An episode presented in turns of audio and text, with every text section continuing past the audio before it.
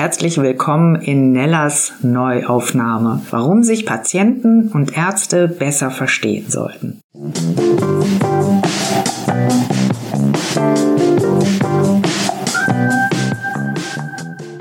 Wieder zurück ins Arbeitsleben, aber wie? Teil 1 finanzielle Sicherheit. Also hier geht es um Krankengeld, Übergangsgeld, Arbeitslosengeld, das Thema Aussteuerung gucken wir uns an und die Erwerbsminderungsrente. Denn natürlich können wir den zweiten Schritt nicht ohne den ersten machen. Und deswegen gibt es auch gleich zwei Teile und diesen eingesprochenen Einschub hier für euch. Also wundert euch nicht, wenn es jetzt erstmal noch im Intro um andere Fragen geht, aber wir beginnen hier in diesem Teil mit dem Sozialrecht. Zugegeben ein sehr komplexes Thema, das wir uns heute näher anschauen wollen, aber auch eines, was irgendwann auf so ziemlich jeden, auf so ziemlich jede von uns zukommt. Auch ich habe mich schon durch all diese Begriffe gequält und sogar ein Seminar besucht, damit ich gut vorbereitet bin, wenn es endlich wieder losgeht. Denn ja, ich habe sehr gerne gearbeitet und brenne immer noch darauf, wieder an meinen Arbeitsplatz zurückzukehren. Ich scharre schon sehr lange mit den sprichwörtlichen Hufen. Weil ich aber sehr genau weiß, wann es besser ist, sich eine echte Fachfrau ins Boot zu nehmen, habe ich mir die Arbeitsrechtlerin Christina Wiebelitz-Spangenberg ist nicht so einfach dein Name, meine Liebe. Vors Mikro geholt. Ein ganz herzliches Willkommen, liebe Christina. Ja, halli, hallo Nella, ich grüße dich ganz herzlich. Wo bist du nochmal genau? Bad Schwartau, ne? Ich bin Bad Schwartau, das ist bei Lübeck, also zwischen Lübeck und Timmendorf. Ich bin eigentlich überall in 10, 15 Minuten. Klasse, Timmendorf. Ja, klasse. Ist ja meins, ne? Berlin grüßt Bad Schwartau. Schön, dass du dich auf eine kurze Tour durch Sozialrecht und durchs Arbeitsrecht mit mir einlässt. Christina, vorab nochmal. Ja. Du hast aus deiner Zeit als Personalleiterin in einem Krankenhaus einen guten Einblick, schreibst du, in die Arbeitsweisen und Abläufe bekommen und bist heute auch in einem Landesverband für Gesundheitswesen tätig. Also das schreibt sie auf ihrer Webseite so. Ja, ähm, da ja auch, da, so? da steht da so. so. ja, unglaublich. Daher ja. auch der Schwerpunkt, nehme ich an, gesundes Arbeitsrecht. Mhm. Oder was ist eigentlich genau damit gemeint? Das hat mich nochmal interessiert, bevor wir einsteigen. Ja, sehr gerne, Nella. Also, wie du ja eben auch schon einleitend festgestellt hast, mein Name ist ja wirklich brutal. Und, also mein Nachname zumindest. Und auch das hat natürlich eine eigene Geschichte, aber die will ich hier gar nicht irgendwie ausführen. Ich kam irgendwann, äh, 2020 war für mich eine Phase, in der ich äh, mich nochmal fokussiert habe und mich gefragt habe, wofür ich eigentlich stehe mit so einem äh, Begriff wie Kanzlei Bibelitz Spangenberg ähm, das ist nicht besonders einprägsam. Und ich habe dann auch die Erfahrung gemacht, dass ich natürlich auf Deutsch gesagt keine Sau meinen Namen merken kann. Ja, und selbst wenn man dann irgendwo mal unterwegs ist und sagt, Mensch, da war doch irgendwie so eine Referentin oder so mit dem Thema, kann sich keiner erinnern. So, und dann war ich hier so ein bisschen in der, in der Transformation, natürlich auch im Zuge von Corona und Co., habe hier viele Zettel hin und her geschoben und plötzlich stand dieser Begriff gesundes Arbeitsrecht. Und wofür genau steht das? Gesundes Arbeitsrecht steht zum einen für die Branche, aus der ich ursprünglich komme, in der ich meine ersten Jahre verbracht habe, am Ende tatsächlich als Leiterin Personal und Recht eines Krankenhausverbundes. Es steht im Weiteren auch insbesondere auch seit meiner Selbstständigkeit für meine Haltung, dass ich die Instrumente des Arbeits- und Betriebsverfassungsrechts eigentlich nur dafür einsetze, gesunde Arbeitsbedingungen zu gestalten. Es gibt einfach Mandate, die ich ablehne, im Gesundheitswesen bin ich übrigens immer noch unterwegs, unter anderem als Dozentin in der Pflege, tatsächlich bei einem Landesverband, aber das natürlich nur als, als freie und nirgendwo fest angestellt. Und im dritten steht gesundes Arbeitsrecht natürlich auch für die Inhalte, mit denen ich unterwegs bin. Also gesundes Arbeiten im Homeoffice, bei mobilem Arbeiten. Was gibt uns das Arbeitsschutzgesetz oder welche Gestaltungsmöglichkeiten gibt es tatsächlich zum Beispiel im Rahmen von BEM oder anderen Instrumenten. Okay, dann haben wir okay. das auch geklärt. Ja. Ähm, jetzt ich, kann ich das auch sehr gut nachvollziehen, warum du dich dafür entschieden hast. Mhm. alleine schon am Telefon zu sagen, Kanz, Kanzlei wie Blitz Spangenberg, ist schwierig. Ne? Ja. Also das ist schon, ist schon ein Ding, aber no jokes with names, habe ich auch irgendwann mal gelernt. Ich finde deinen Namen klasse. Nur manchmal ist es halt ein bisschen ein kleiner Zungenbrecher, aber sonst, ich kann mir den super merken. Okay. Wir kennen also, uns aber auch schon ein paar Tage, ne? Deswegen, also. ja, oh. weil irgendwie, wenn es ja. dann läuft, ne? Ja, mhm. also du hattest mich ja gebeten, dir im Vorfeld schon ein paar Fragen zu schicken, damit du dich ein wenig, ich betone, ihr Lieben, da draußen vor, die, vor den Empfangsgeräten, ein wenig vorzubereiten. Ja, und was macht die liebe Frau Wiebelitz-Spangenberg? Die schickt mir eine kleine Präsentation und äh, dazu auch noch eine kleine Tonaufnahme und sagt, guck mal, so habe ich mir das vorgestellt. Ich dachte, I break together immediately. Also es war wirklich toll. So was habe ich noch gar nicht erlebt. Jetzt können wir das also wunderbar nehmen und als Gesprächsleitfaden, den ich jetzt gar nicht großartig machen sollte, müsste, könnte. Ich kann es gar nicht besser machen, als Christina das hier vorbereitet hat. Und deswegen Aha. nehmen wir das einfach und hangeln uns da so von Chart zu Chart und wir werden die natürlich auch dann äh, ja hochladen. Also ich werde das tun. Und wenn du das hier hörst, wirst du die dann auch schon sehen können und kannst dir die dann auch nehmen und dann mit uns zusammen diese kleine Vorlesung. Ich habe mich gleich gefühlt wie so eine Studentin, so toll.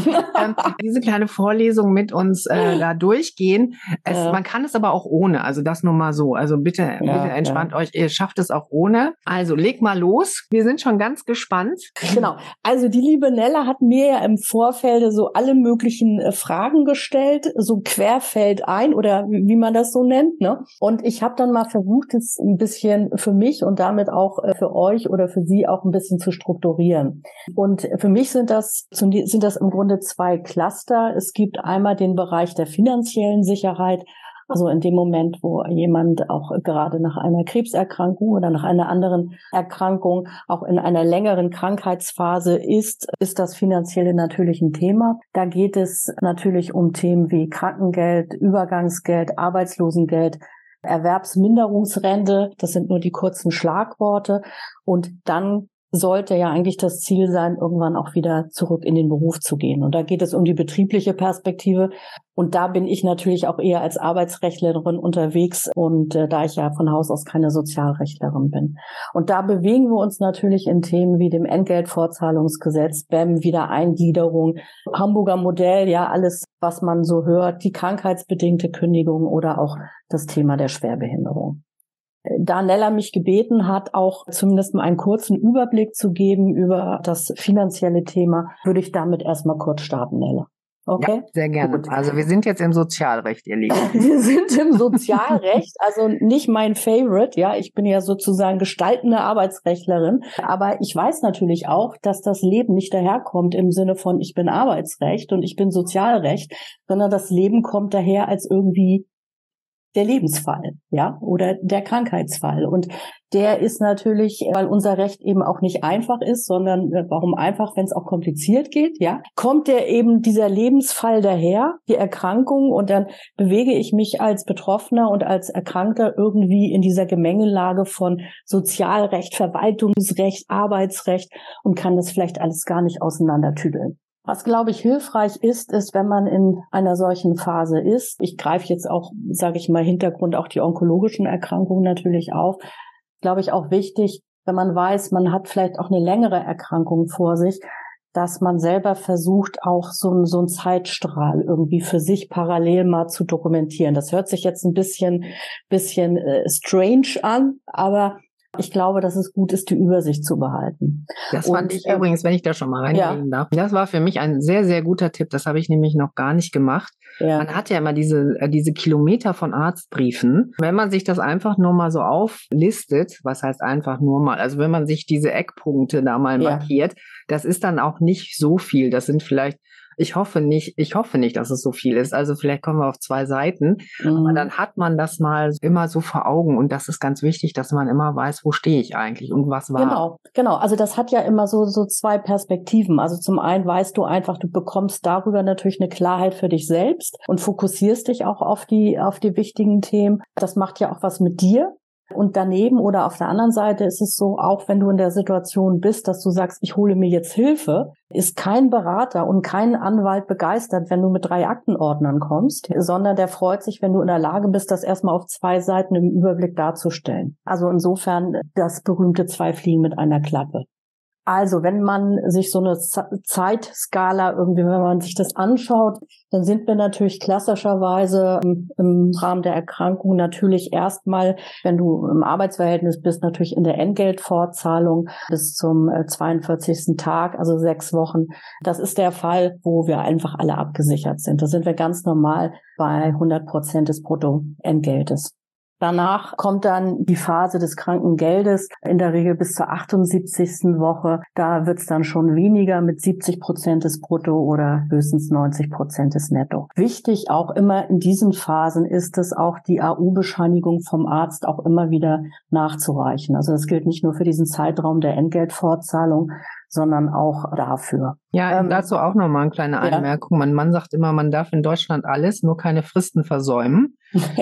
und das gehört für mich genau da rein. Also du musst immer gucken, dass das immer passt, ja, sonst ja. kommst du echt in ja. gefährliche Fahrwasser. Genau, also diese Folgebescheinigungen, also die auch immer im Grunde wieder nachreichen. In dieser Phase, in diesem Krankengeldbezug, da sind wir ja schon in einer ganz in ganz anderen Zeitraum. Wir sind ja im Grunde bei Pi mal Daumen anderthalb Jahren. Das ist ein wahnsinnig langer Zeitraum. Das ist auch immer schon mal die Zeit, wo dann auch die Krankenversicherung im Grunde den Betroffenen oder den Kranken auffordert, vielleicht eine medizinische Reha zu beantragen, weil die natürlich auch das Interesse haben, dass du wieder eingegliedert wirst in den Beruf. Das ist die ähm, sogenannte Anschlussheilbehandlung, die meistens auch nach der Therapie direkt kommt. Genau, die AHB. Mhm, genau. genau. Das ist so die Phase, ich komme da auch gleich nochmal drauf, denn du hast auch nochmal gefragt, wann macht es Sinn, sich externe Hilfe zu holen. Da würde ich gleich im Anschluss nochmal drauf kommen.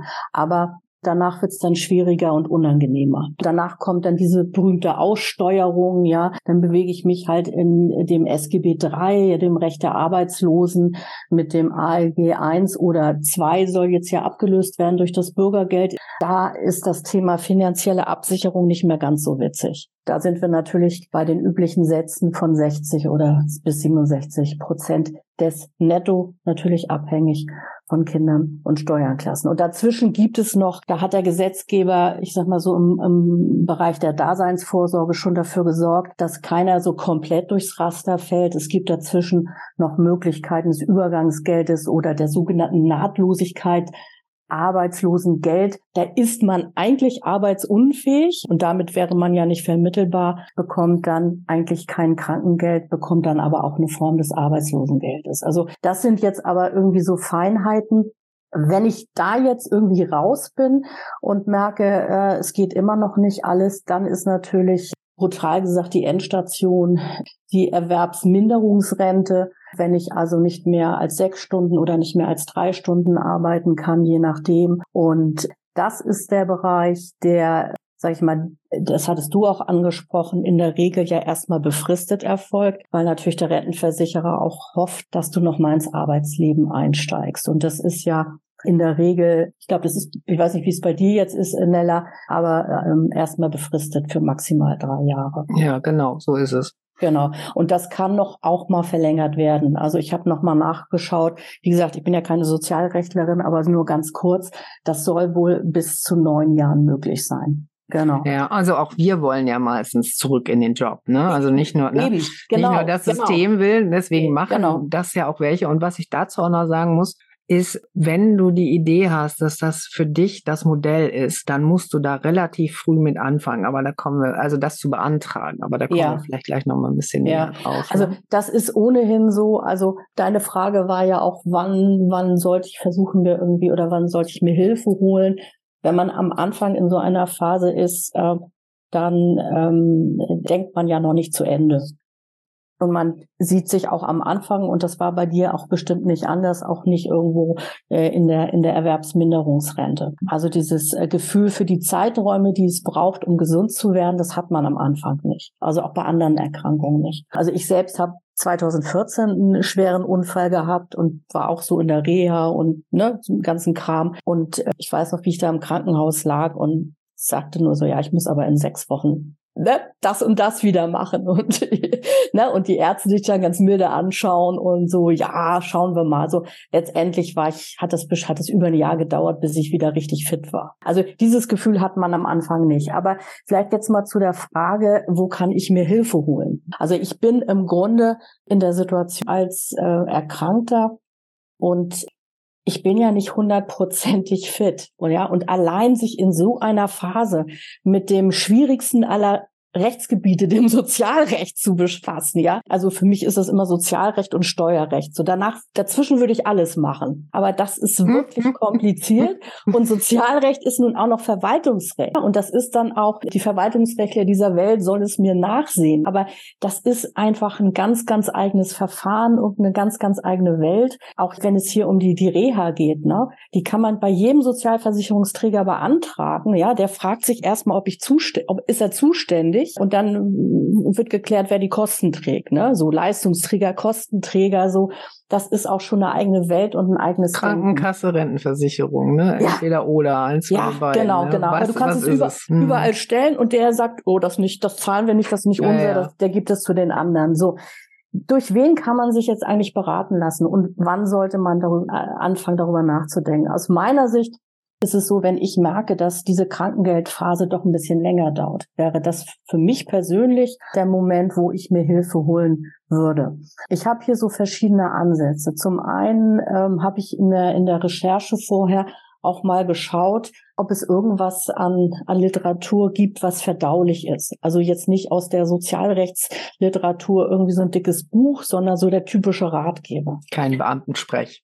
Ja, und da bin ich äh, gestoßen auf ein Buch von der Petra Schewe, Finanzielle Sicherheit bei langer Krankheit. Die Petra Schewe ist eine Rentenberaterin, aber auch eine Fachfrau insgesamt im Sozialversicherungsrecht. Also wenn man die Frau googelt, findet man ganz, ganz viel. Sie hat aber auf jeden Fall dieses Buch geschrieben für, also ein schmaler Ratgeber wirklich für 1695 aus dem Valhalla Verlag. Das ist tatsächlich ein, ein, Ratgeber, den man sich durchaus als Jurist vielleicht in zwei Stunden, als Nicht-Jurist vier oder fünf Stunden zumindest mal, da kann man sich einen guten Überblick verschaffen. Ansonsten ist es so, dass es klassischerweise gibt die Beratung durch die Rentenberater. Da gibt es auch eine Seite www.rentenberater.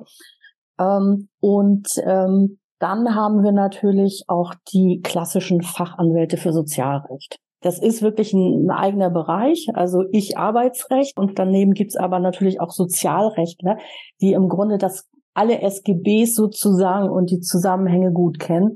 Und die sind, wenn man sagt, ich möchte mir einen Anwalt äh, dazu nehmen für die Beratung, weil ich vielleicht auch schon den Eindruck habe oder vielleicht auch schon mal den ersten negativen Bescheid bekommen habe, ja, dass ich ins Widerspruchsverfahren gehen muss oder vielleicht sogar nachher in ein sozialgerichtliches Verfahren. Da kann es Sinn machen, sich einen Fachanwalt für Sozialrecht dazu zu nehmen.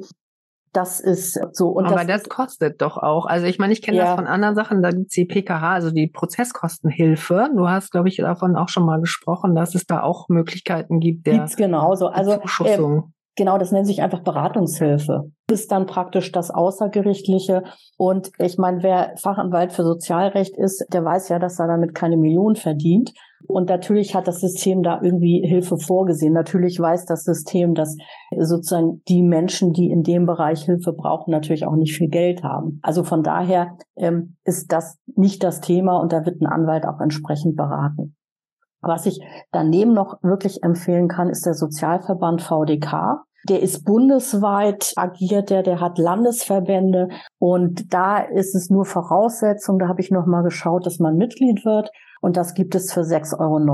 Und das kann ich eigentlich nur jedem empfehlen. Und die beraten wirklich komplett. Also die beraten auch zum Thema Schwerbehinderten und Anträge stellen äh, beim Landesamt und, und, und. Also das wäre noch mal so meine Empfehlung. Also ich bin da auch drin. Also ich habe ja. das auch gemacht. Also weil ich das sehr, sehr sinnvoll finde. Und ja. die Frau Bentele, wer sie vielleicht schon mal gesehen hat, die ist wirklich sehr, sehr umtriebig und kümmert sich um ganz viele Themen und kann die auch politisch ähm, ja äh, einordnen oder mhm. beziehungsweise mhm. vorantreiben, was ja auch ja. sehr wichtig ist. Ja. ja, das kann ich echt empfehlen. Und was ähm, äh, hattest du das auch äh, mit den versicherten Ältesten? Ne, das kommt bei der Erwerbsminderungsrente sehr gut zum Tragen. Habe ich auch genutzt. Ah ja, tatsächlich. Das okay. ist super. Also ich habe hab hier einen, den, der war schon ein paar Mal hier und der sagt auch, was vorzubereiten ist, welche Urkunden man braucht und Beglaubigungen, irgendwelche Unterlagen, die man dann da zur Verfügung stellen muss. Und der macht das dann mit dir zusammen. Der super. kommt, also ist bei mir sogar nach Hause gekommen, ja, weil es mir nicht sehr gut ging.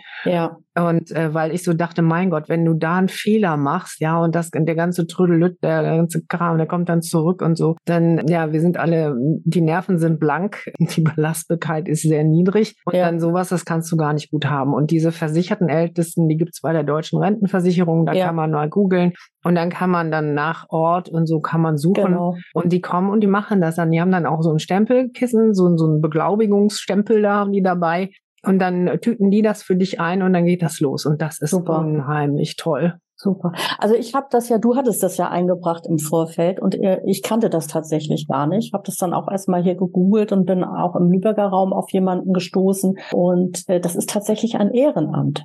Ja.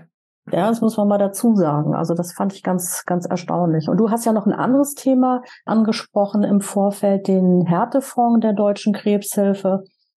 Genau. Hast du da auch Erfahrungen gemacht? Nee, habe ich nicht. Nee. Äh, Gott sei Dank musste ich das nicht, aber ich glaube, da gibt's aber auch nur so Einmalzahlungen, ja, so die auswerfen. Genau. Mhm. Und es gibt auch noch irgendwas anderes, habe ich aber auch jetzt nicht so ganz parat, aber da müsste ich noch mal recherchieren. Da gibt's noch so zwei, drei Quellen. Mhm. Aber Härtefonds, da kommt man schon weiter und es gibt ja auch Selbsthilfegruppen und so weiter, die man auch kontaktieren könnte oder die Deutsche Krebshilfe selber. Ja. auch, was man da machen kann und wo man sich noch finanzielle Unterstützung holen kann. Also okay. Also das nur mal ja. so, wenn wir das ja. jetzt nicht bedienen können. Also das soweit einfach mal die Übersicht über das Thema finanzielle Sicherung oder Sicherheit oder Sozialrecht. Ach so, eins noch ganz kurz. Ja, gerne. Den äh, Vorläufen. Also ich habe jetzt sogar gehört, dass äh, das teilweise zwei Jahre dauert, bis die Erwerbsminderungsrente ge genehmigt wird. Boah. Das heißt, ja, das ist wirklich ja. krass, was gerade ja. abgeht. Das ja. heißt, wenn ich das relativ früh weiß, äh, dass das in diese Richtung geht, mhm. das ist quasi schon während der Therapie. Also ich meine, ich lache jetzt zwar, aber äh, weil ich kaum glauben kann, dass es so ist. Bei mir ging es wirklich sehr cremig. Ähm, manchmal denke ich, es lag aber auch an der. Entschuldigung. ja, ich hatte keine zeitlichen. Äh, also ich war nie in der Phase, wo ich dachte, oh Gott, äh, wo kommt nee, denn jetzt nicht. das Geld her? Das geht, das lief, ja. Ja. Bei mir muss ich allerdings auch sagen, ich hatte wirklich sehr schlimme Diagnose mit ja, auch einer sehr, sehr schlechten ja. Prognose. Und ähm, deswegen glaube ich, ging das auch sehr schnell. Und ich muss aber auch sagen, ich war extrem hinterher. Also mein Mann sagt immer, wo hast du eigentlich die, wo nimmst du die Kraft her? Ich ja, war so ja. entschieden, weil ich gedacht habe, ich habe, die spielen hier alle mit dem, was ich nicht habe und das ist meine Zeit. Das haben die ziemlich klar zu spüren gekriegt. Also da mhm. hatte ich ziemlich mhm. viel Power am Start. Aber wenn man das nicht hat, ist das halt wahnsinnig schwierig und deswegen, dass man sich anwaltlichen Beistand holt, mhm. VDK, die ja. versicherten Ältesten, bitte tut das. Also das siehst du genauso, dass man das auch möglichst schon dann in der Krankengeldphase, wo erkennbar ist, dass es doch ein bisschen länger dauert, dass man da schon aktiv ja, wird. Ja. ja. Und mit diesem eindeutigen Ja endet der erste Teil, in dem wir uns um diese ganzen Belange der finanziellen Sicherheit und dem Sozialrecht gewidmet haben. Und jetzt geht es gleich weiter im zweiten Teil um all das arbeitsrechtliche Gedönse, wie ich immer so sage. Also um das Thema BEM, Hamburger Modell, Wiedereingliederung und Stufenplan etc. etc. etc. Viel Spaß dabei und wenn du magst, wie gesagt, schau immer mal wieder auf die Charts, die liebe Christina vorbereitet hat. Für dich, für alle, die es genauer wissen wollen und nachvollziehen möchten. Musik